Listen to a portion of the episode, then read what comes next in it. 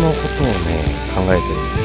2020年12月31日、なんで、ポッドキャストの配信をするのか、古典ラジオの樋口さんの影響っていうのが、なるべくお金を使わない生活をしてる全部循環の中にいて、それに対する恩返しのような形でノートをして、急に起きてることを、小さい頃から自分事として捉えているというか、そうした観点を持てばわかると思うんですが、味噌汁が、羽釜で炊いて米だけ作り始めたっていう HSS 型 HSP。相方欲しいな。ぁ。シュート、ショーの日の家、日の家の日の家。今自分たちが何の上に成り立ってるのか。をやめさせてもらいたいです。5万円だけ稼いでる。それすらも今捨てようとしてる。競争を生み出しやすい原因としてお金があるって僕はアウトプットが先。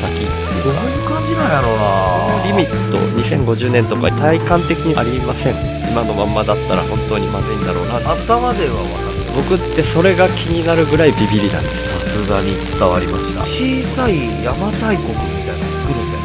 え？ユーゼンさんの今の現代社会はあらゆるサービスは不安 OS でできている。安心 OS に変えていこうっていうアウトプットが先っていうところとめちゃくちゃ一致して根っこの方に直接アクセスしようっていうのが僕の行動週の話すラジオラジオラジオ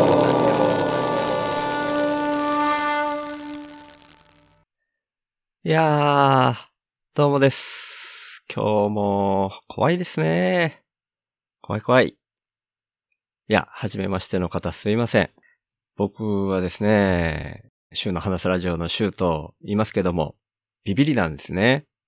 HSS がで HSP っていうのがオープニングでもちらっと聞こえたかもしれないんですけど、HSP は、まあ今、流行りの言葉にもちょっとなってるかもしれないんですけど、 Highly Sensitive Person。簡単に言うと、敏感さんなんて言われたりしますね。で、これがね、先天的なものなんで、毎回ね、この生配信を始めるときにね、やっぱり緊張する、しますね。で、一頃よりも今ちょっと緊張するかな。前、週に2回ペースでやってたのが、今週に1回ペースになってて、で、しかもちょっと先週サボっちゃったりしたからね、それもあるのかな。っていうのもありますけど、でもね、それ抜きにしてもね、毎日毎日僕ね、ビビってるなって、ほんと朝起きるたんびに最近思いますね。うん。今朝のツイートでも僕、ツイートしたんですけど、これね、直接ビビりには急に、あチャット欄にも、のりだくんが来てくれてますね。こんばんは。ちっぺさんも来てくれてますね。こんばんは。ありがとうございます。ちっぺさん、ここに直接来られるの初めてじゃないかな？どうかな？ありがとうございます。えー、いざさん、こんばんは。聞き戦でお邪魔します。ありがとうございます。いつも。はい。参加はされないという意味での聞き戦ということですね。まあ、本来ね、生配信とはいえ、聞き戦がベースですからね、このチャット欄はね。はい。でもまあ僕は急な参加も、あの、歓迎してるっていうところがあるんで、はい。聞き戦という風に書いてくれてたんですけど、ちっぺさん、グッドタイミングでした。ありがとうございます。はい。最初からわちゃわちゃしております。そんな感じですけども、毎朝ね、本当にね、起きるたびにね、ビビりながら起きてるなって思うんですよ。で、さっきなんて言いかけたっけな？朝のツイートで、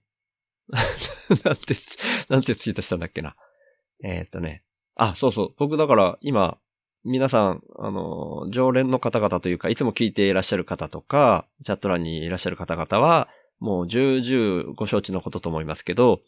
僕はあの、いわゆる雇われもしていないですし、自分も企業もしていない状態なので、一般的に言われる、普通の仕事というものはしていない状態なんですね。で、唯一してるのは自給自足的に田んぼをやっていることと、まあ畑の真似事みたいなのをほんのちょっと始めようとしているぐらいなことと、庭に勝手に生えてきている野菜とかを味噌汁に入れて食べるとかそういうことをしてるだけなんですよね。だから、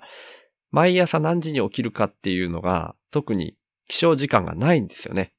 だから何時に起きてもいい状態。なのに、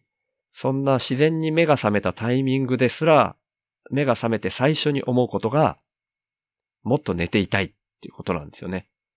で、これね、睡眠が足りないのかなっていうふうにも思うかもしれないんですけど、結構寝た後なんですよ。もう6時間以上は確実に寝てる後で、下手したら8時間寝た後でも、そう思うんですよね。だからね、多分ね、これは、なんかこう、現実世界に対する恐怖みたいなのが奥底にあるなって僕、今朝感じたんですよ。やっぱこの、本当に睡眠時間が足りてないとかいうことじゃなくて、現実世界に出ていくのが怖いんですよね。なんじゃないかなと思いました。はい。なんで、そんなんでね、もう常時ビビっております。いつでも。うん。でね、これはでも悪いことばっかりじゃなくて、こういう配信をしたいっていう根っこにあるの、根っこになってるのがもう僕はビビりだって常々言ってますし、そういう違和感を感じやすいっていう面でもそうだし、なんて言うんでしょうね、ビビっていると、うーん、なんか、ある意味、それは本当の優しさじゃないのかわかんないですけど、人に対して優しくなれるような気はします。少なくとも気は使います。だから悪いことだけじゃないなと思いながら、とはいえ、なかなか毎日このドキドキしながら過ごしてるのって、随分大変な人生だな、僕もって勝手に思ったりしてますけど、先天性なのでね、でももうしょうがないですね。そんな中で明るく生きていくしかないなと思ってる今日この頃です。珍しくちょっとオープニングトークみたいなものをしようと思っちゃったら、ちょっと、やっぱりグダグダ感が溢れますね。でもね、もう一つね、ちょっとオープニングトーク的に喋ったい、喋りたいことがあって、オープニングトークとはもうちょっと別っていう感じになるかもしれないけど、えー、ちょっとつい先日、先日って言って何日だったか忘れましたけど、僕が所属している樋口塾っていう古典ラジオのパーソナリティの樋口清則さん率いるみんなポッドキャスト配信しようぜっていう樋口さんの呼びかけに応じて集まった人たちのグループ。で、そこに所属しているバナナさんがですね、えー、バナナの河ラジオっていうポッドキャストをやられてるんですけれども、それの中で僕のこの週の話すラジオを推し会として押してくださいました。ありがとうございます。お、のりだくんがどんどん喋ってください。えー、ありがとうございます。オープニングトーク的なことですね。はい。ありがとうございます。どんどん喋ります。な、なんせね、今日、一応本編としてタイトルでね、この100万貸しちゃった話っていう風に書いちゃってるんで、そこに入らないわけにはいかないので、でもね、それがね、めっちゃ長くなりそうな気はしてるんですよ。だから本当は、そっちの話をどんどん話しちゃった方がいいんですけど、ちょっと溜まってることもあるし、ちょっと今日はね、インプッター紹介のコーナーもあるんで、はい。ちょっとそれを済ましてからになりますね。はい。で、その、バナナの河原ラジオでご紹介いただいてですね、それがもうほんとめちゃくちゃ嬉しくて、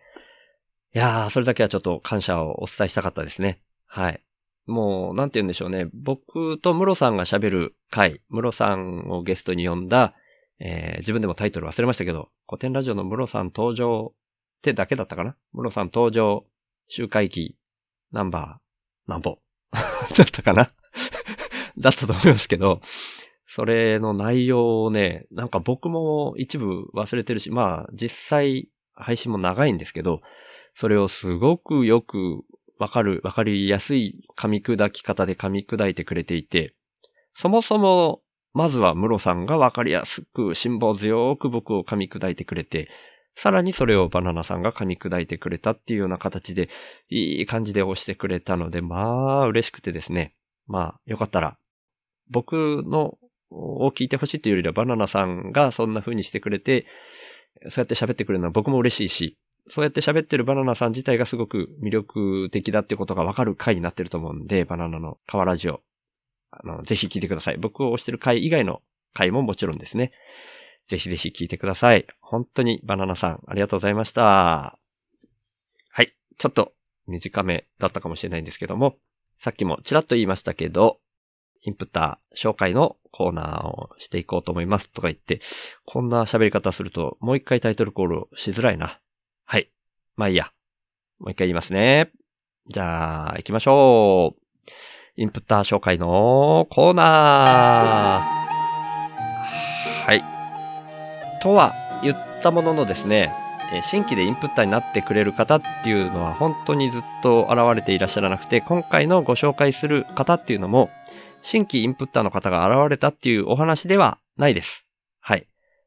まあね、そもそもね、このインプッターの方っっていうのが、もう、なんか異常に多いと僕は思ってるんですね。なんか比率として異常に多いんですよ。と思ってます、僕。あの、聞いてくださってる人数みたいなのって、ポッドキャストで出るじゃないですか。で、あれの人数のまあ、半分を超えるぐらいの方がインプッターになってくださってるんで、ちょっとね、この、うんおかしいんですよ。インプットになってる方がね。だから新規の方が増えるってことはもうしばらくはまずはないっていうのの方が自然だと思ってます。で、今回でもそんな中で紹介するっていうのはですね、アジュさんっていう方が、まあ、このアジュさんも樋口塾のお仲間ですけども、えっ、と、ポッドキャストのタイトルはアジュカンおもちゃ箱っていうのと、えー双子のお子さんのことを話しているダブルトラブル、ダブル、あれ？ちょっと忘れました。なんか、そんな感じの タイトルのポッドキャストされてるアジュさんが、まあ今までもインプッターをされてたんですけども、この間ですね、えー3月の25日が過ぎたあたりでメッセージを僕にくれまして、27日か、27日にくれたんですけど、そのクレジットカードの期限が来ると。で、新しいカードに切り替えしたいんですが、みたいな感じで、どんな風にやれますかねっていうんで、僕のこのインプッターのサブスクの受付っていうのはもう完全に僕が手動でやってるので、ちゃんとしたシステムが組まれてるわけではないので、ストライプの標準の機能でやってるだけなんですね。なので僕も慌てて、あの、ストライプのサポートに問い合わせて、で、こんな風な処理をして、で、ユーザーさんの方に次回また3月25日の1ヶ月後の4月25日に請求書みたいなのがメールで行くので、それに沿って手続きしてくださいっていう風にお伝えくださいみたいな感じだったんですよ。で、そんな風に伝えてまして。で、それがこの間の4月25日に期限が来たっていう形で、それに沿ったら更新ができるはずだったんですけど、またアジュさんからメッセージが来まして、その更新はできるんですけど、その更新とは別で、新しいインプットとして、300円のインプットをし直しましたと。で、代わりにその100円のインプットの方は停止でお願いしますと。もうもちろんその期限が来るんでですね、カードの期限が来るんでそのままでもいいけど、一応まあ僕の方で停止っていう風にさせていただいたんですけど、要するに、まあ増額をしたいっていう風に申し出てくださったってことなんですね。なのでこれは新たな人が増えたっていうわけじゃないですけども、まあインプットの合計月額として、まあ僕としてはトータルが200円増えるっていうような状況になりますし、まあ何にしろそのお気持ちが嬉しいので、僕のこのインプッター紹介のコーナーっていうのは、とにかくそのお気持ちが嬉しいっていうことをお伝えしたいということがメインのコーナーなので、もうぜひそれは紹介させていただきたいということで、そういう内容をお伝えしていいですかっていうふうに、アジュさんにも了解を取りまして、もちろん構いませんっていう話でですね。で、その、ただね、もうこの、この文章だけ絶対お伝えしたかったんですけど、その300円インプットし直しましたに続けて書いてくれたのがもうめちゃくちゃ嬉しかったんですよ。毎月、週さんと一杯のお茶をご一緒させていただく感覚でっていう風に書いてくれたんですね。いやー、これがね、もう嬉しいですよ。こういうのが嬉しい。なんか僕もだから、あの、前にもお伝えしたように、コーヒーとかもね、アマゾン欲しいものリストで、えっ、と、ミカさんから送ってもらったりしてるもの。あ、まあ、その前は、カズミさんから送ってもらったりとかしていて、まあでもね、それをね、やっぱり飲むたんびにね、思い出すんですよね。飲むたんびにというか、もうそのコーヒーを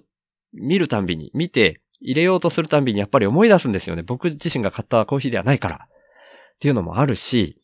でもそういう、毎月300円っていうのはね、これ、実は、あの、アジュさんが今回書いてくれた文章もそうなんですけど、実は最初から、あの、300円っていう風に入れてくれているもーちゃんも、コーヒーっていうワードを使ってくれてるんですよ。なんで、結構ね、コーヒー飲むときいろんな、そこ、特にね、そこら辺近辺の方々のことをめちゃくちゃ僕思い出すんで、まあ嬉しいんですよね。で、コーヒーってやっぱり、なんていうんですか？わかんないですけど、栄養として体に必要なものっていうわけではないじゃないですか。なんですけど、なんていうか僕の中では、やっぱり心の栄養的に必要みたいな部分があるんですよね。もう、割と生活として、まあ、本当に僕も切り詰めてしまってるので、生活のサイクルの中で、楽しみ、まあ食事は楽しみだったりはしますけど、まあ他のことでね、日常のルーチンというか、毎日やっていることが、毎回毎瞬間楽しいかっていうと、そうでもなくて、やっぱり、えー単調になってくると、めんどくさくなったり、辛くなったりすることもある中で、やっぱり、コーヒーって飲みたいなと思って飲むんですよね。だからその一杯のコーヒーに癒される感覚っていうのが僕の中ではとても大事なところなので、それをご一緒させていただく感覚でっていうふうに今回アジュさんが言ってくださったのは本当にめちゃくちゃ嬉しかったので、それをご紹介したかったです。はい。アジュさん本当にありがとうございました。っていうところで、インプッター紹介のコーナーでした。はい。ということで、本編の方もね、長くなりそうなので入らないとっていうところなんですけど、もう一個だけ忘れないうちに告知しておかないといけないことがあります。最後でもいいんですけど、僕忘れちゃうんで、今のうちに告知しちゃいますね。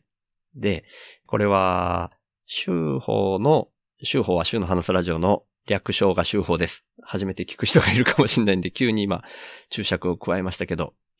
その週報のインプッターの人が入れる、インプッター専用の Discord っていうのを、さっき話にも出たもーちゃんが作ってっていう風に言ってくれたことがきっかけで、何ヶ月か前から作っていて、それが存在してるんですけども、最近ですね、ちょっとそこを完全オープンにしようっていう風に僕が思い立ちまして、で、10日前かな ?11 日前かな？週報の Discord の方でもみんなにそうしたいと思ってます。で、どうでしょうか？みたいな感じで投げかけてたんですね。で、それを目にするのが時間かかるかもしれないので10日ぐらい待っておきますっていう話だったんですけども、まあ、いいねとか、グッドボタンみたいなのをつけてくれた人はいっぱいいらっしゃったんですけど、反対っていうお声は出なかったので、もう、オープンにしてしまおうと思ってます。で、そのリンクですね。リンクの方は、今はこれちょっとライブ配信中なので、これを音声の方だけ週の話すラジオとしてポッドキャストに配信しますので、その配信する際の概要欄にでも貼ろうかなというふうに思ってます。で、 Discord のね、その招待リンクみたいなのってなんか、期限みたいなのがあって、そんなに長く生きてないんですよね。だから、その都度、なんか、期限切れになってたりするかもしれないので、その意味でどのタイミングでどんな風に入りたい人を招待したらいいのかっていうのはなかなか難しいような気もしますけど、定常的にはどうですかね。僕のツイッターとか、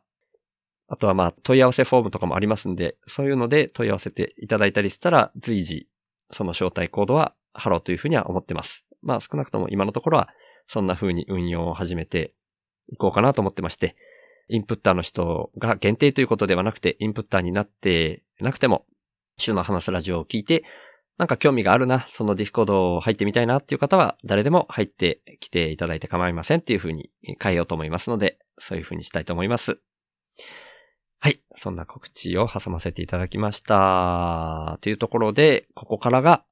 タイトルに書いた無職直前に100万貸しちゃった話の方に入っていこうかなと思ってます。っていうところでですね。一応やっときますかね。タイトルコール。っていうことで、行きましょう。週の話す、ラジオ話すは、手放すの話す。オープニングトークとインプッター紹介のコーナー告知だけで何分も喋ってますけども、まあ、こんな感じのポッドキャストも一個ぐらいあっていいかなと思ってます。はい。特に手放すがうんぬんっていう工場じゃないことを言っちゃいました。はい。というところでですね、いよいよ本編になります。で、まあタイトル通り僕が無職になる直前ですね。無職になるっていうのがタイミング覚えてらっしゃる方はどのぐらいだいらっしゃるかわかんないですけど、2021年末までは仕事をしていました。アルバイトですけどね。それで1ヶ月に5万円っていうのを稼いでいたんですけども、で、2022年からは無職っていう状態に僕はなっていますと。で、その直前っていうところで、まあ、直前って言っても12月31日ってわけではないんですけど、12月にっていうお話なんですね。で、まあこれもね、ちょっとだいぶ迷ってたんですよね。その場で話してもいいかなっていうふうにも思う部分もあったんですけど、ちょっとね、僕も家庭の事情的なものはごちゃごちゃしてますし、自分のこう財産みたいなものがどんな風になるかもわからないっていうようなところがあって、迷いがあって、まあぐだぐだここまで来ちゃいましたっていうところがあったんですけど、これね、ちょっと今、聞き戦でお邪魔しますって言ってくださっている、伊沢さん。に、東京でね、伊沢さんにだけは僕、お話ししたんですよ。そういう状態であることを。で、まあ全然、伊沢さんはね、そんないいと思いますよっていう風な話でおっしゃってくれたんですけど、だからね、これはなんか、うん、本当に僕自身の、完全に僕自身、僕個人の心の問題なんだなっていう風に、それからより強く意識するようになったんですね。なので、もう、現象としてこういうことがあったということはお話ししますけども、まあ、大事なのは完全に僕自身の心の中の問題だけだというふうに思っているので、お話ししようと思っています。はい。で、どういう経緯でどういう人に100万円貸したのかっていう話なんですね。が、これはね、また、週の話すラジオの方のポッドキャストの方には概要欄にリンクを貼ろうと思うんですけれども、ある僕の知り合いの投稿というか、ブログ、ブログかな？ホームページ、ホームページの投稿になるのかな？ただそれをシェアしていたのは Facebook だったんですけども、僕がこの、なるべくお金を、あ、ごめんなさいね。ひけ娘さん、こんばんは。ありがとうございます。ようこそ。お久しぶりですね。あの、ムロさんの会の時に初めていらっしゃった記憶をしていますけども、合ってるかな？ようこそいらっしゃいました。楽しんでいってください。今ちょうど本編のお話を始めたところです。で、僕がねですね、このなるべくお金を使わない生活をするに至った経緯っていうのを、この週の話すラジオでは過去に何回かはいろんな触れ方で触れてきたことがあるんですけど、結構重要な位置を占める、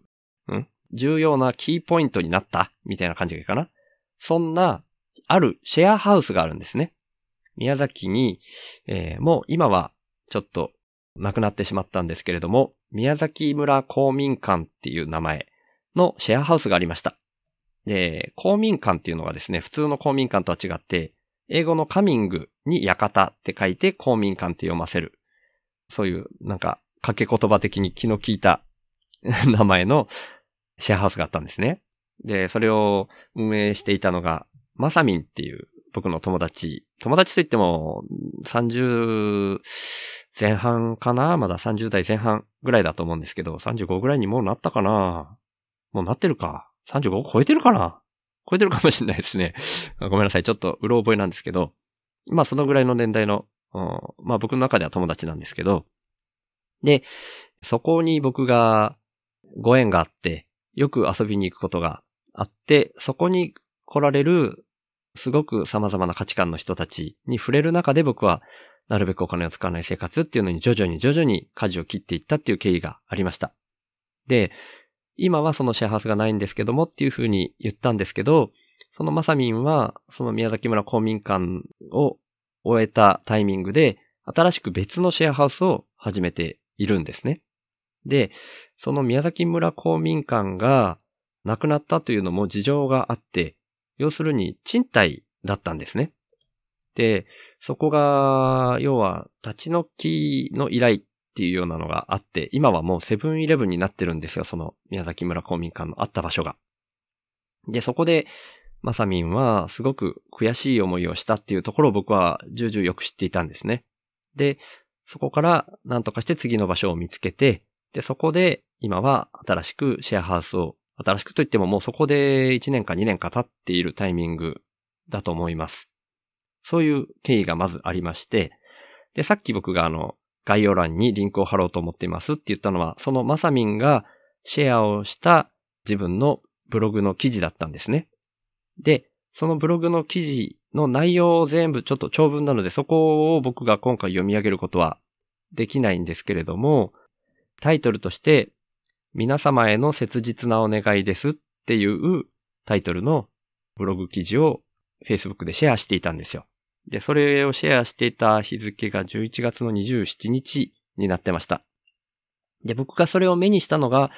その当日だったのかは、ちょっと覚えてないんですけど、まあ、それから数日間の間の中で僕は目にしたんだと思います。で、内容をざっくり僕の記憶を頼りに話してしまうんですけども、もしまあ、興味がある方は、ポッドキャストで配信された後に、この概要欄のリンクをちゃんと読んでいただければわかると思うんですけれども、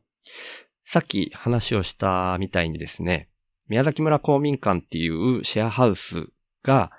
要は立ち退かざるを得ない状況になってしまったっていうのと、また同じような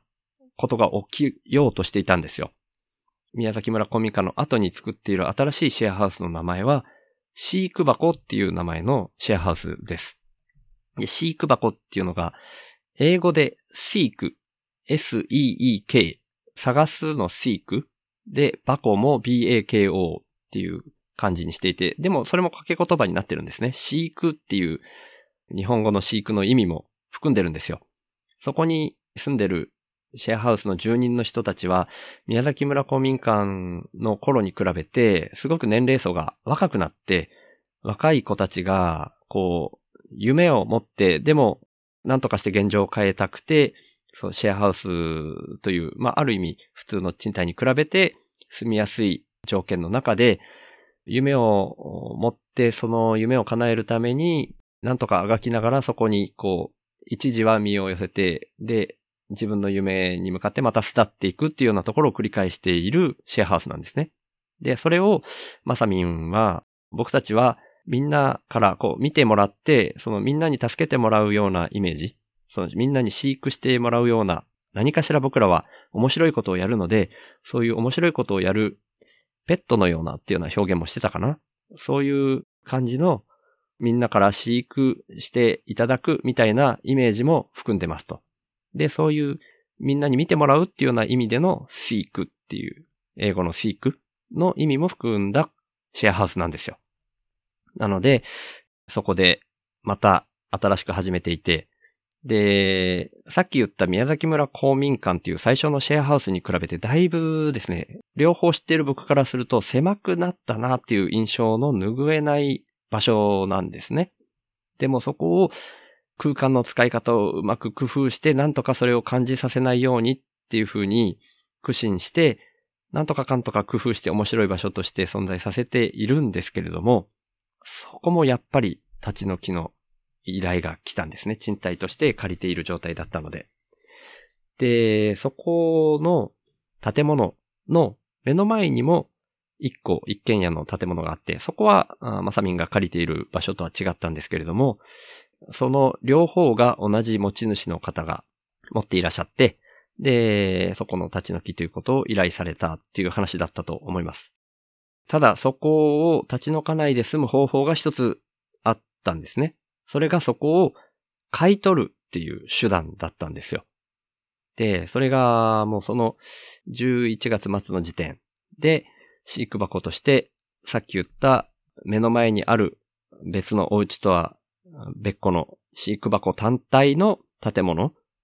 だけではなくて、その目の前にある建物ごと全部買い取るっていう形であれば、そこを切り抜けられるっていう状態だったんですよ。で、まさみんはそこで今後の人生の構想っていうようなものを考えて、今までは何かしら一箇所にどっしり腰を据えてそこでっていうようなそういう風な生き方をずっとしてきたわけではなかったんですね、まさみん自身も。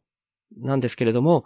今後の、まあ、最低10年っていうような長いスパンでの生き方を模索したときに、そこを購入して、そこで、まあ、まさみんはちょっとちっちゃいお子さんも一人いらっしゃるんですけども、その子供をシェアハウスの住人たちに触れ合ってもらいながら、育ててもらいながらっていうようなところをイメージしたみたいだったんですね。で、そのためにはそこを全部購入する必要があると。で、それを購入するのに、総額で2200万円っていうお金がかかるんですね。で、まさみんは前に宮崎村公民館っていうのを運営していた時には、さらに別にコワーキングスペースかな。それも別で借りて、そこの運営をしていたりもしました。ある意味、なんかこう、起業家のような動きと見えなくもないような動きをずっとされてる方なんですね、まさみんは。で、なので、そういった意味では、今後のプランとして、その2200万円っていうのを銀行から借りてっていう普通の起業家の方がするような動きと同じようなことをまずはイメージされたみたいなんですね。ただ世間にそういった形の人っていうのが今は珍しいじゃないですか。本当にその会社としてそういうことをやってる方はいらっしゃいますけど、まさみんみたいに個人で、で、シェアハウスだったりコワーキングスペースを運営しながら、それの家賃収入というのを回しながらっていうので、やっていくっていうところでの、社会的なこう信頼度というのがまだまだ低いっていう状態だったんですよ。で、もう八方手は尽くしたというか、銀行はですね、もうすべて当たってみたんですけども、結局最後の一項まで断られてしまいましたっていうようなことが、概要欄でシェアしようとしている記事の方に書かれてあったんですね。で、そこで、まあでもマサミンっていうのはすごくアイディアマンでもあるし、行動力のある、本当に起業家のような動きも、とも取れる動きをする方なんで、そこで一計を案じまして、その2200万円っていうのを、もう銀行ではなくて、個人の人たちから借りて、なんとかしようというふうに思い立ったんですよ。で、まあ最初は、そういった SNS での拡散ではなくて、自分で知り合い、つてを回って、まあでも、まさみんは、その宮崎村公民館でものすごい数の人たちとのつながりがあるので、多分そこでもだいぶいろんな方に八方手を尽くされたんだと思います。で、その中には、まあ、会社の社長さんとかもいらっしゃるわけですよね。なので、そういった複数の方の融資じゃないですね。その複数の方から借りることができるっていう風になったのが、1200万円まずは集まった状態だったんですよ。その記事をシェアしたその時点では、すでに1200万円が集まっている状態でしたと。ただ、まあそうやって八方手を尽くしたけど、あと1000万円っていうのが足りない状態だったんですね。で、その1000万円をどうしようかというふうに考えたときに、まあ本当はそういう SNS での拡散というのを、まさみんは最後まで避けてはいたんですけど、もうそうも言っていられなくなったということで、タイムリミットが近づいている中で、100万円を10人の方から借りようというふうに思いついたみたいなんですね。っていうような文章が、その記事に書かれてまして、で、まあその記事を読んで僕もめちゃくちゃ心が打たれたし、ざわついたし、僕自身がですね、そのタイミングが、まあ11月末か12月の頭なので、これから、まあ月5万円とはいえ、アルバイト、唯一の収入源であるアルバイトを辞めて、無職に突入しようっていうタイミングでした。ですけど、現時点で、まあ自分の口座に100万円を超える額がないわけではなかったんですよね。まあだ、だからこそ貸せたんですけど、それを考えたときに、うーん、まあ僕が今後、その寄付的なサブスク、今もインプッター、最初に紹介していただいたみたいにインプッターの方からのインプットで回っていくっていうふうにも、本当は全然イメージできてなかったですし、まあ実際今もありがたいことにものすごくたくさんの方からインプットをいただいているんですけど、それでも5万円っていう収入からすると、まあ10分の1以下なんですね、今のところは。うん。で、それも今後どんどん増えていくっていうふうにもイメージできているわけではないし、そんな状況の中で、うん、まあ要するに今後はその貯蓄に頼って生きていく。その貯蓄の一部になるわけですね、その100万円っていうのが。なので、だいぶ迷ったは迷ったんですけど、なんかそこでですね、なんて言うんでしょうね。その口座の中にいるのがその100万円は、にとっていいのかなみたいな 発想が浮かんだんですね。うーん。まあ、いずれは、もしその状態で僕がどんどん自利品になっていったとして、したら、ただ、僕にとっての消費になっていくんですよね。ああ、全然これうまく言えてないな。まあ要するにでもそんなに僕自身が1ヶ月に5万円ずつっていう減らし具合、減らし具合って言うとおかしいな。1ヶ月に5万円だけ使うっていうのは、多くの一般的な日本のご家庭の中では、だいぶスピードが緩い方ではあるんですよね。だからゆっくりゆっくり減っていくっていうところの中で、その100万円の持つ意味、価値っていうのは、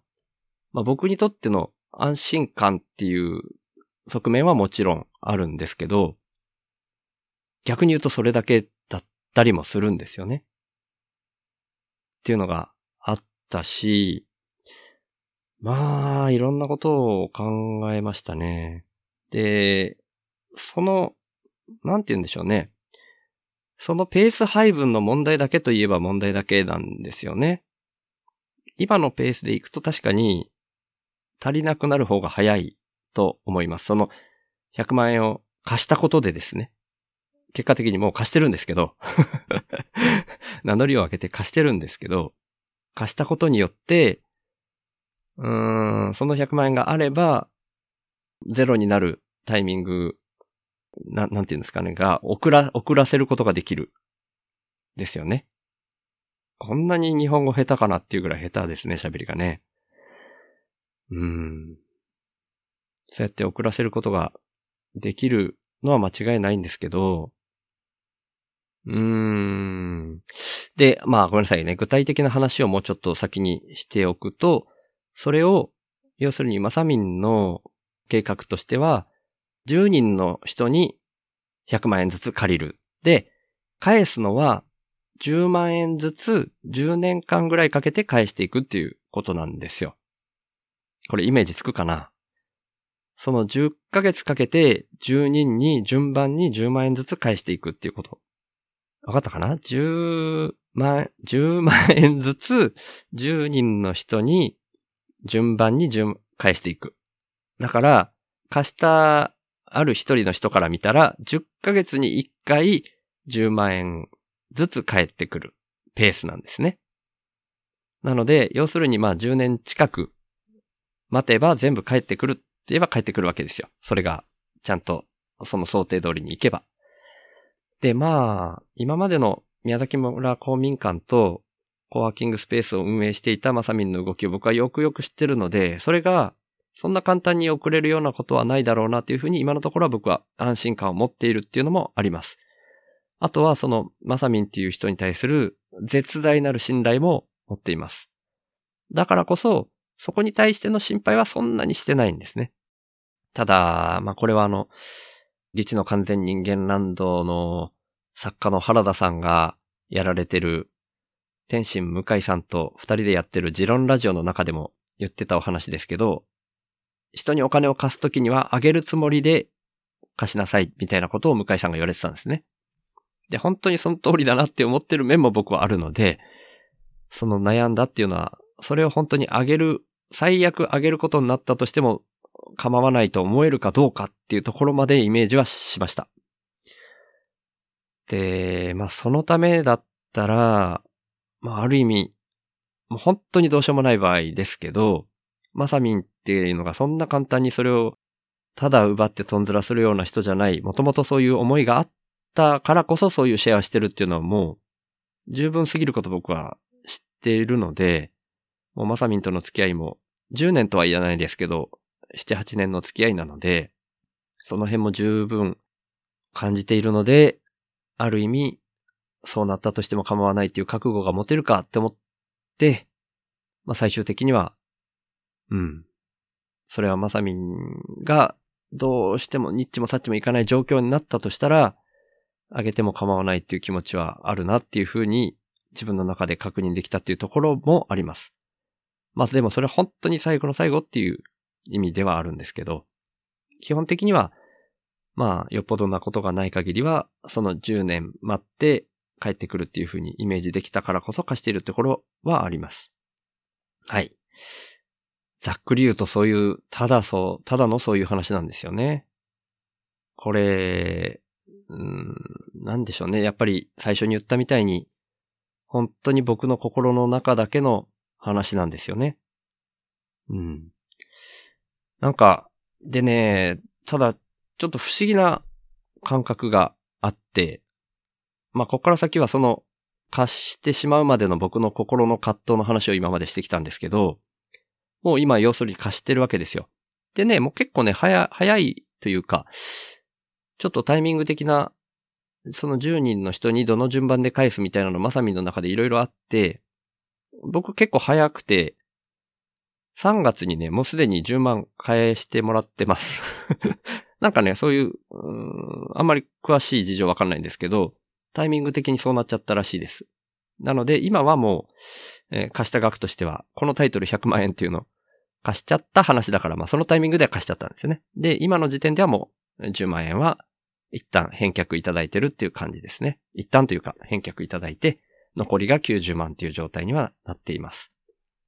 だから、あと10ヶ月後ぐらいかなに、また10万円返ってくるっていうようなペースだとは思うんですけど、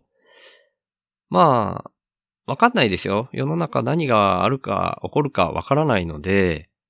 本当に全額返ってくるかわからないですけど、まあ返ってくると想定した場合の話ですよね。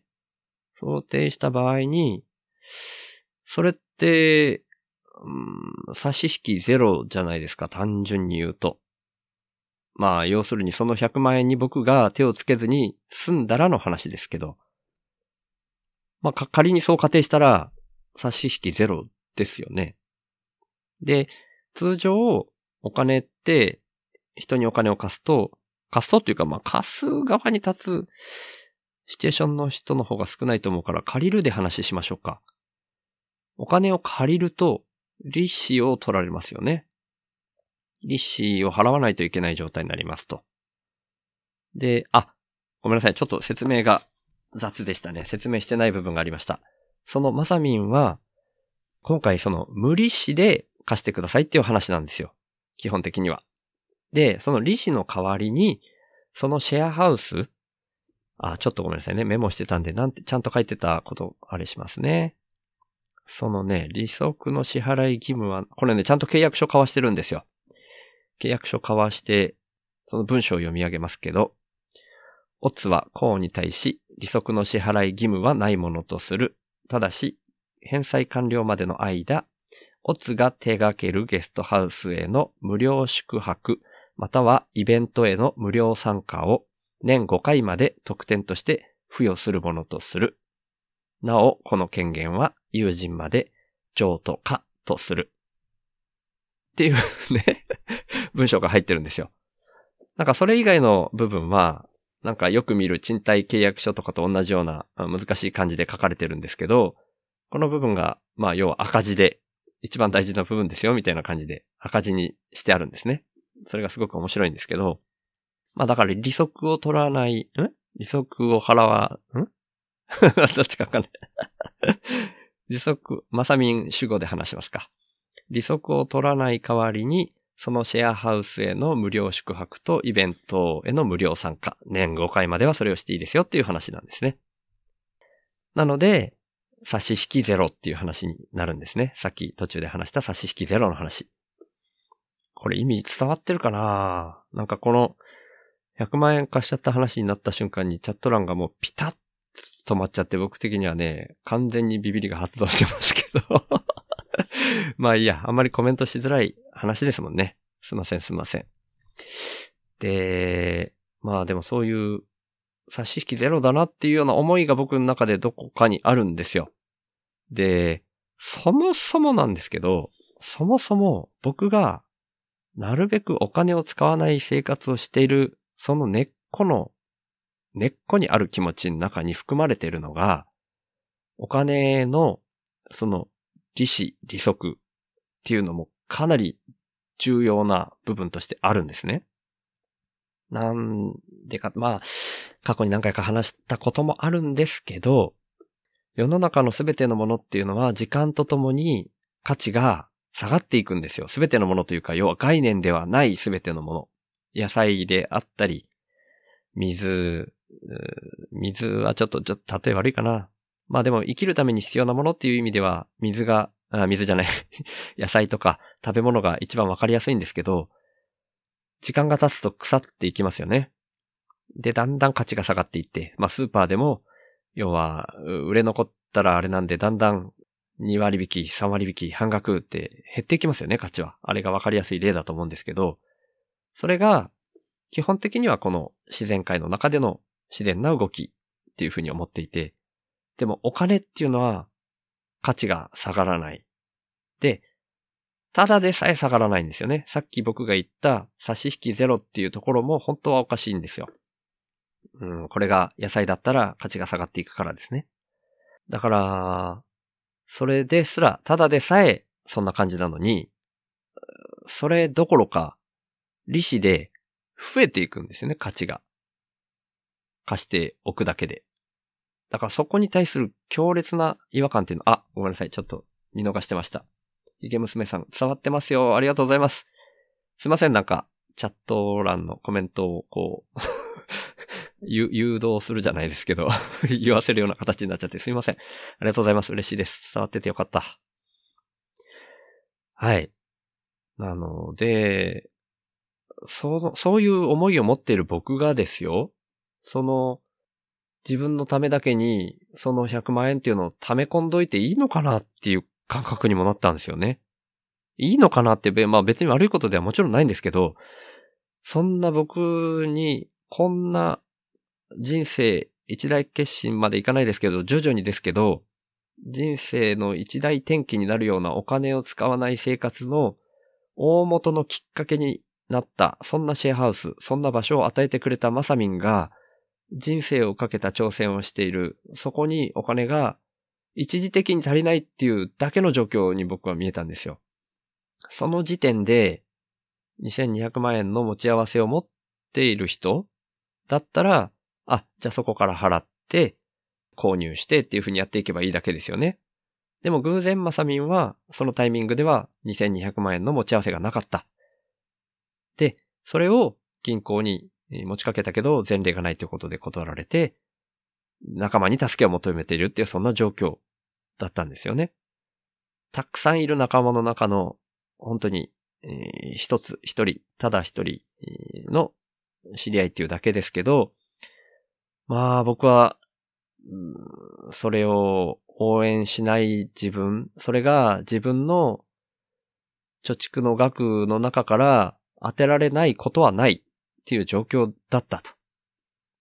で、それを差し引きゼロって考えたときに、それでも不安、自分の不安っていうのがゼロではなかったから迷ったんですけど、でもそんな中で、それを守りきる、僕個人だけのためにそれを守りきるの、まあ、僕の中ではね、やっぱ逆だったんですよね。なあ、逆。逆っていうのがやっぱりしっくりくる。うん。今しっくりきました。自分の気持ちがしっくりきた気がします。僕が今、起こそうとしている動きは、全部世の中の動きが逆に感じてるからなんですよね。インプットが先じゃなくてアウトプットが先の方が楽しいって思ってるんですよ。ビビリのくせに。その方が楽しかろう。楽しくないかなみたいな 感覚だけなんですよね。楽しくないかなだけじゃないな。だけじゃないです。ごめんなさい。だけじゃなくて、そういう逆に、逆な動きにならないと、うん、社会課題が、課題が拡大していくって思ってるんですよね。だからやっぱりそこにはね、死ぬまで向き合っていたいんでしょうね、僕自身がね。拡大しない方向っていうのを、自分の心の奥底を覗いてでも、見ていたいんでしょうね。っていう思いがあるのに、僕がそこに今すぐ役に立つわけじゃない貯蓄。まあ、貸した額面で100万円って何回も言葉に出しちゃいますけど、その100万円をその場ですぐ僕に用途があるわけではないのに、不安っていうところだけを守って貸さないっていうのは、やっぱり強烈に違うなってその時に思ったんだと思います。なんかもうその時には全然言語化もできてなかったし、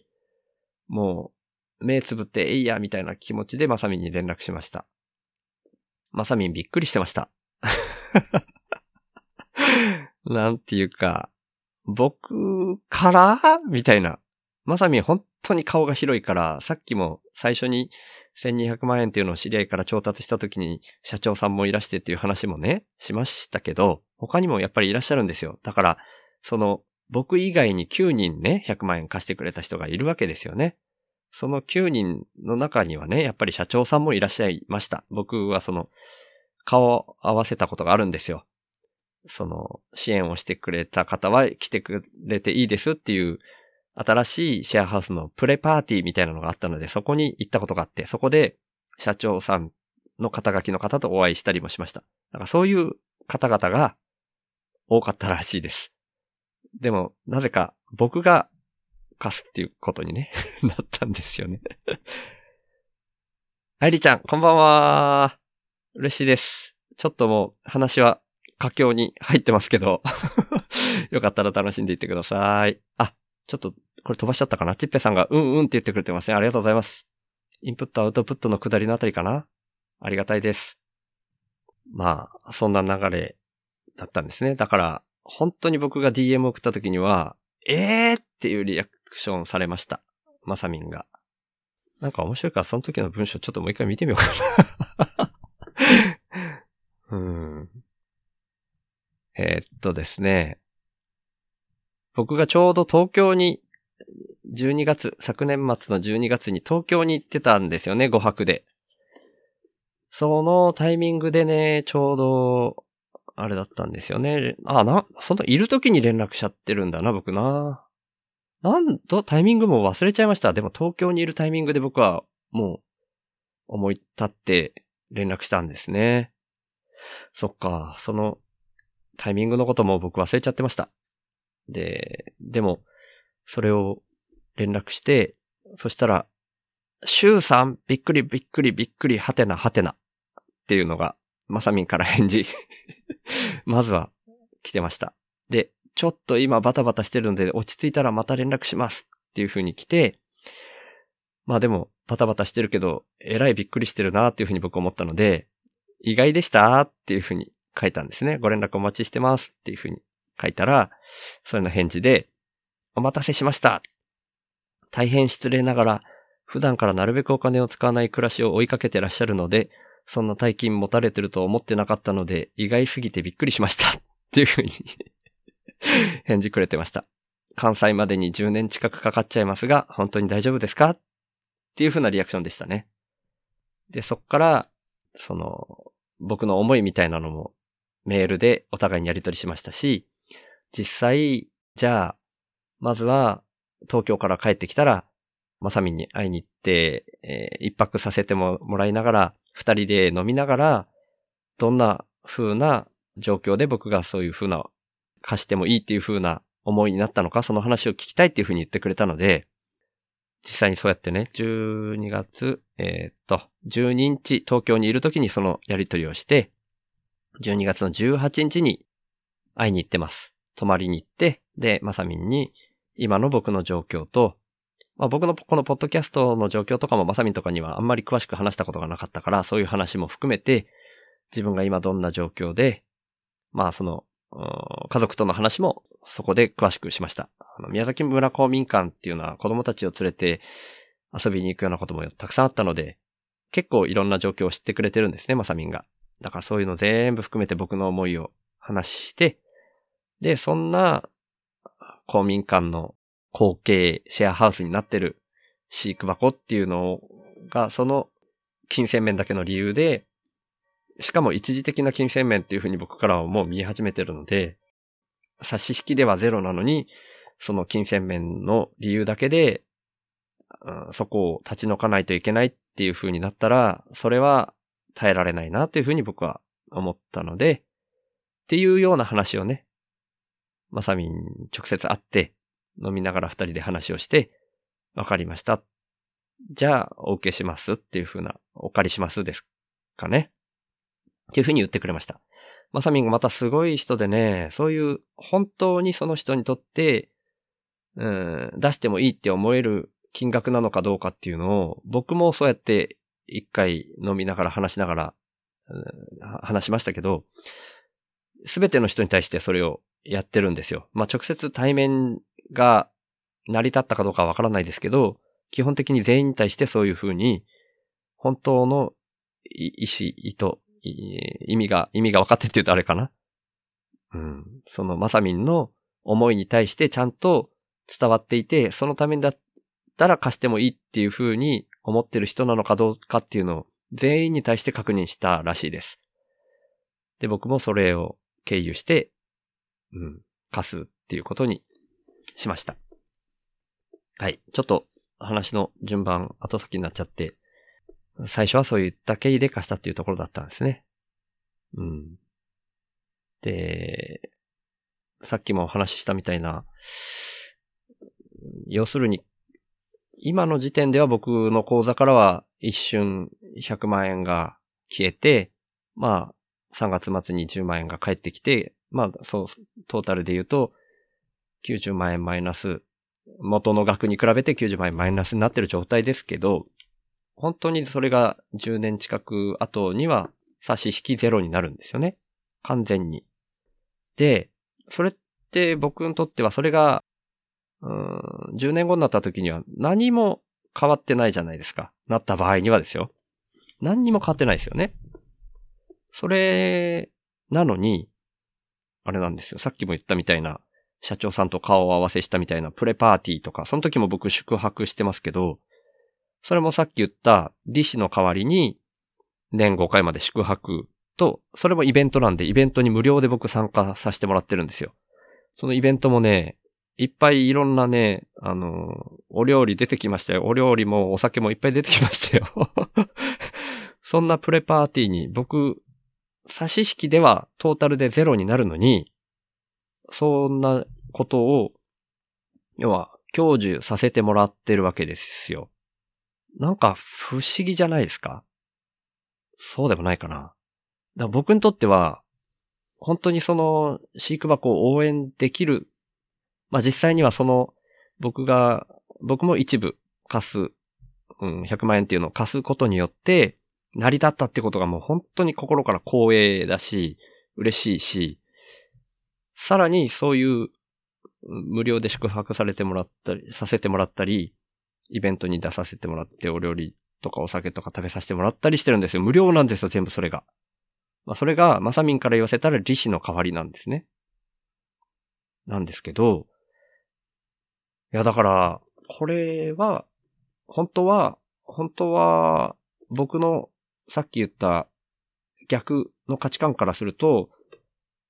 あんまりいかんのだろうな、みたいなところもどっかに 思ったりはしてるんですけど、でもまさみんは言うんですよ。いや、全然逆ですよってまさみんは言うんですね。これが銀行から借りてたら、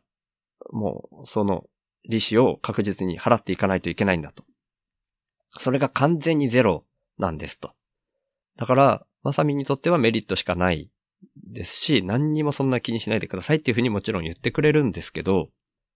やっぱね、僕もでも今は無職だから本当にお土産として何かを買って持っていくみたいなことがしづらいんですけど、ちょっとね、次回行くときには、僕が外で干したトマトをおやつ代わりに僕がちびちび楽しみに食べてるドライトマトを持っていこうと思ってます そのぐらいしか僕からはお礼できることがないんですけど、うん。でもな、なんかね、もう、もうちょっとだけ言い足りないな。だからね、もう、な、伝えたこととしては同じ、意味としては同じなんですけど、差し引きが本当にゼロになるっていうところで言うと、本当に、その時点でですよ、その時点で、貯蓄がある人とない人を本当にそのタイミングだけで、そんなに人間としての価値に差があるのかなって思うんですよね。僕、今のこの、なるべくお金を使わない暮らしをしてる根っこには、ちょくちょく言うのが生きているだけでいいっていう考え方。で、それの根っこには、原始人であっても、超貧困国の人であっても、幸せ、相対的な幸せっていう感覚には差がないんじゃないかっていうこともちょくちょく僕言うんですけど、原始人と現代人にそんなに価値に差があると思ってないんですよね。原始時代にはおそらくお金なかった。おそらくというか、ないですよね。だから、そんなに価値は差がないと思うんですけど、その時点でお金を持っているかいないかで、運命が大きく変わるわけですよね。その飼育箱は、まさみんがその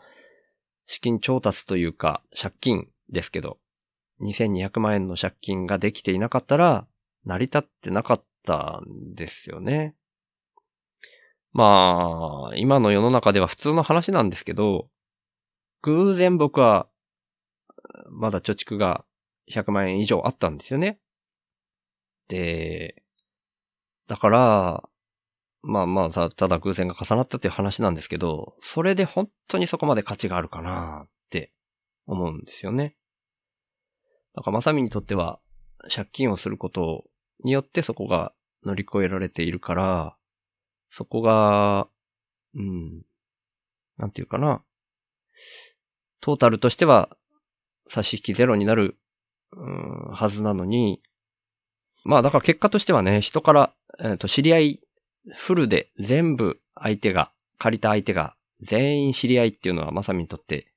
無利子だっていう意味では良かったのかもしれないんですけど、銀行とかから借りてたら、それだけで、その時点で2200万円を持っていなかったというだけで、ある意味ペナルティみたいに利子が取られてしまうっていうのに、僕今回改めてね、違和感感じちゃうんですよね。その時点で持っていないってことがそんなに悪いのかなって思ったんですよ、今回ね。まあ、いい悪いの話じゃないんですけどね、ただの仕組みの話ってことはもちろん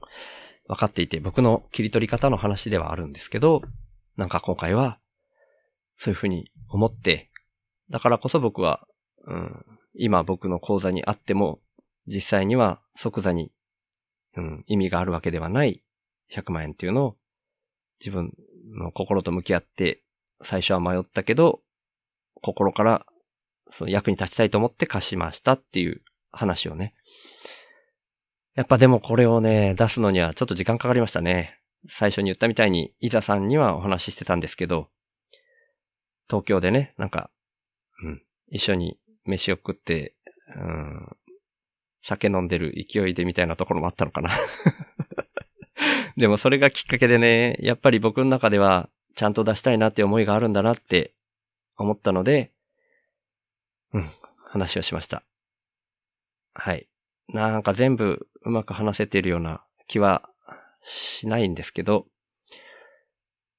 まあ僕の中で僕のここの、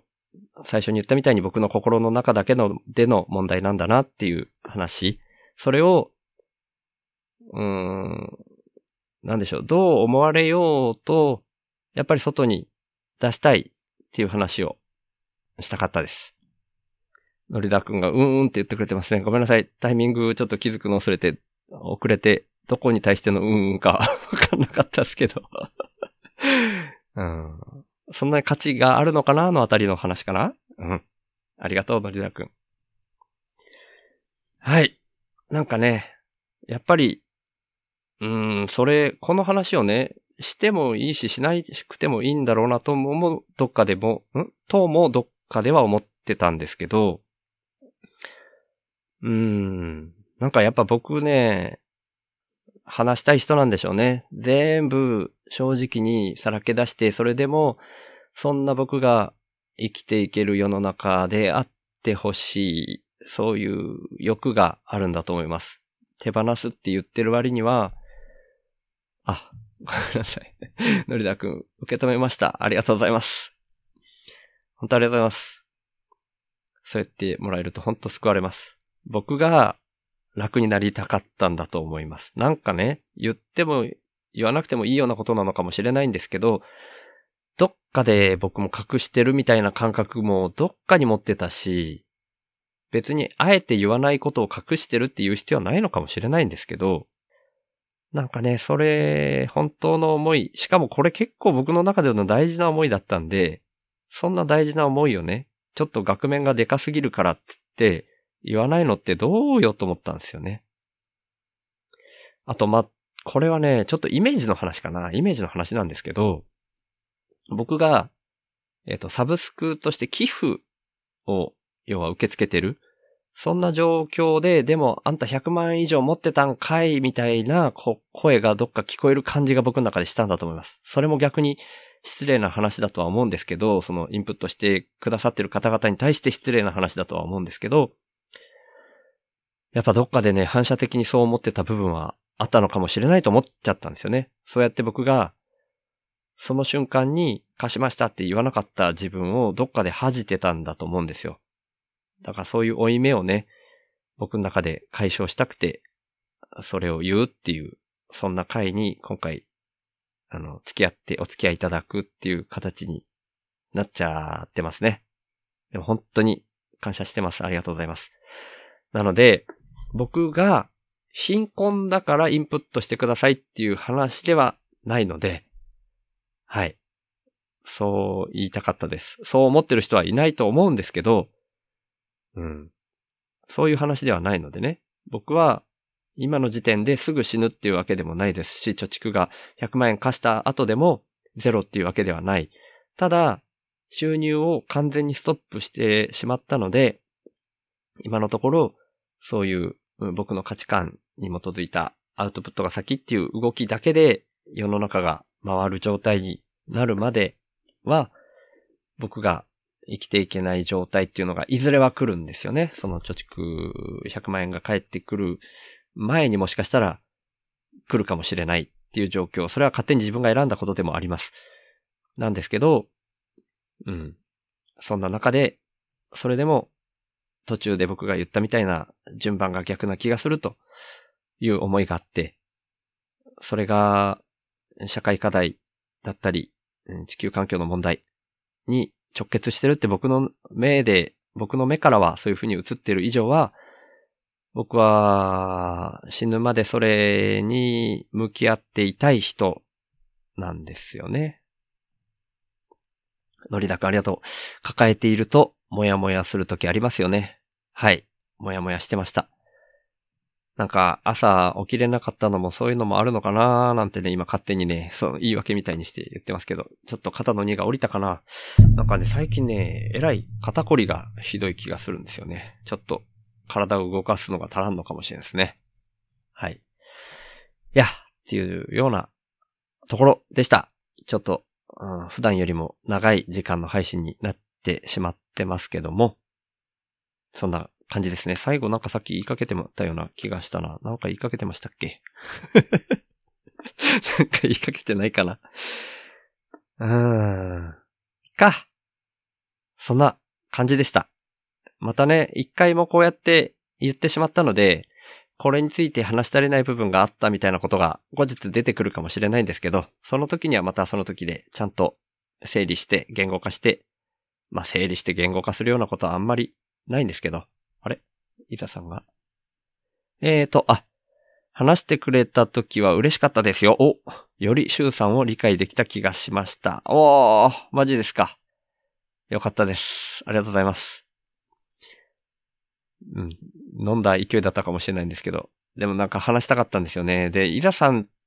ね、面白いですよね。伊田さんって考えてみたらね、まあ、直接会うのってその時がまだ2回目なんですよね、人生で。誰にも話してないことを伊田さんに話してますからね、僕ね。いやー、面白いですよね。それはでも伊田さんのね、あの、人徳みたいなのがあると思うんで、はい。本当に感謝してます。ありがとうございます。これからも、なんか、伊田さんにだけ、なんか話すみたいなことあるかもしれないし。いや、わかんないですけど。その場にいる相手によって変わるような気もしないでもないですけど。なんか、ここのチャット欄に 来てくれてる人をだったらみんな話せるような気がするな。のりだくんが、伊沢さんの包容力って書いてくれてますね。本当包容力ありますよね、伊沢さんね。うん。なんかすっげえ受けて、受け止めてくれる感じがして話しちゃったんだと思います。うん。はい。そんなところでした。で、さっきなんか、ちょっと別のこと言いかけたな。別のこと言いかけた気がしたんですけど、うわーやべ、これなんか出てこない予感。別のことを言いかけたけど、出てこないかな。週報インプッターの Discord を公開する話はしたし、うん、あ、思い出しました。まあ、全然関係ない、じゃあ関係ない、関係なくはないか。あのー、週の話すラジオの前回か前、あ、違うわ、前回じゃない、前々回ぐらい、あ、ごめんなさいね。伊沢さんが、口は固めです。いや、そういうのもありましたね。なんか、うん。伊沢さん口固そうだなっていうのもあって話しちゃったとこありますね。でも結果的に自分自身でバラしちゃってますけどね、こうやってね。はい。まあでも、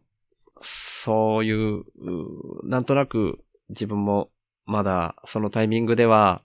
こう、家族とのなんかね、金銭面のやりとりがどうとかそういうのがわからなかったりして、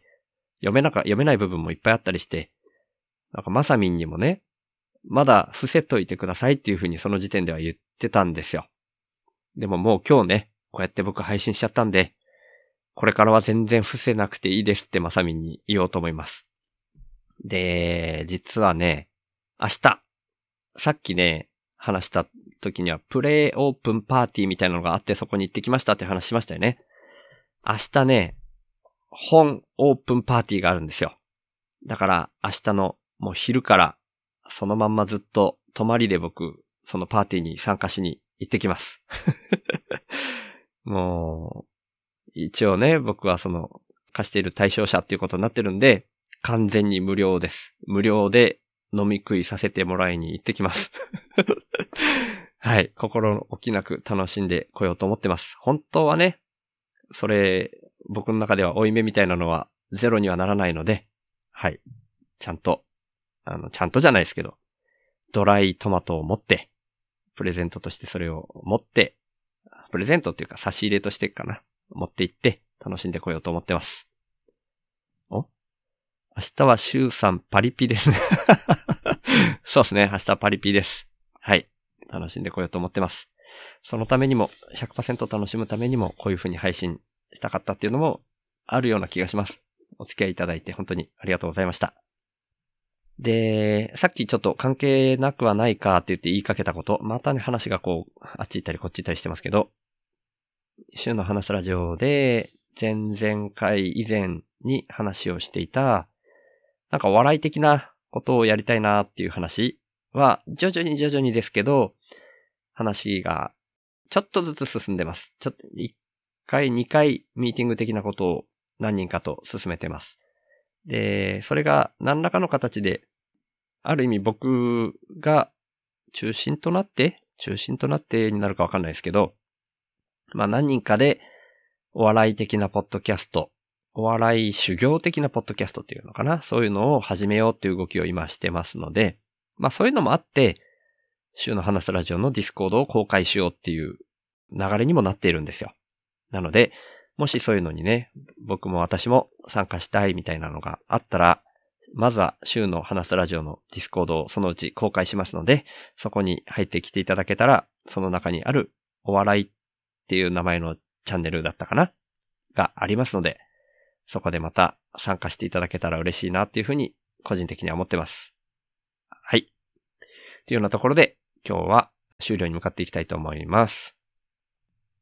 えーとですね、最後に文章を読み上げて、インプッターの方のお名前読み上げてっていう風に終わってるんですけど、この読み上げの部分ですね、なんかね、毎回定型文みたいな形にしています、今のところ。で、その思いは基本的に変わっていないので、ほぼ形は変わらないと思うんですけど、最後の文章のところとかね、ちょっと、今の感覚と違ってきたりとかする部分があるので、そういうところは徐々に変えていくかもしれないですね。今日も多分読み上げながら、そこだけ急に読み上げじゃなくて、ボソボソ言うかもしれないなっていう感じです。はい。まあ一応ちょっと最初に読み上げる感じで始めますね。週の話すラジオ、略して週報は、生きるポスト資本主義で思想家、思想家の死は試すの死なつもりの週が、アウトプットが先で回る社会をイメージして、残りの人生をその働きかけに全振りすべく、勝手に一人でアウトプットし続ける番組です。2022年より労働を対価とした活動を一旦停止し、週報インプッターっていう名前で、スポンサーの権利の販売を始めました。1ヶ月に100円以上の定期購入の形式ですけど、週報インプッターになってくれた方は、初回は週報内で僕が宣伝させていただいた上で、公式サイト内に掲載します。加えて、1ヶ月に数回程度ですが、番組の最後に、ラジオネームの読み上げをさせていただきます。月約5万円の支出に対して、現時点でのインプット合計月額は4984円。前半の方で、アジュさんが100円から300円にアップしてくれたので、その分ちょっと上がっています。ありがとうございます。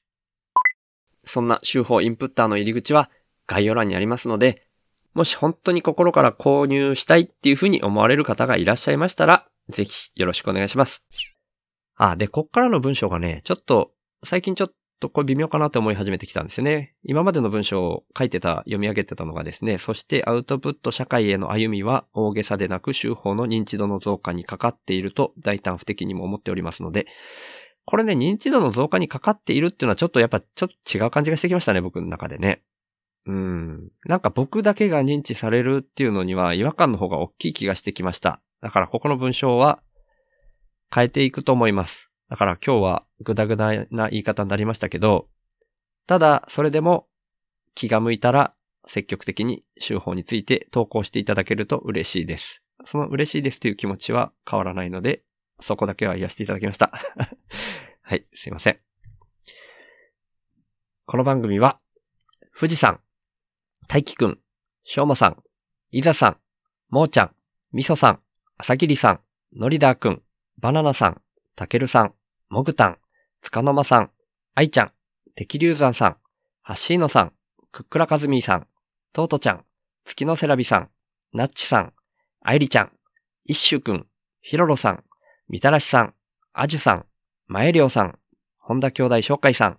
ひなわ銃弾士翔平さん、じろうさん、ステルスインプッターさん、サボテン妻のちょっと耳貸しての3人さん、ちっぺさん、みかさん、たまちゃん、紫さん、れいこさんのインプットアードでお送りしました。チャット欄に来てくれた方々も本当にありがとうございました。そして、週の話すラジオをいつも聞いてくださってる方、今日初めて来てくださった方、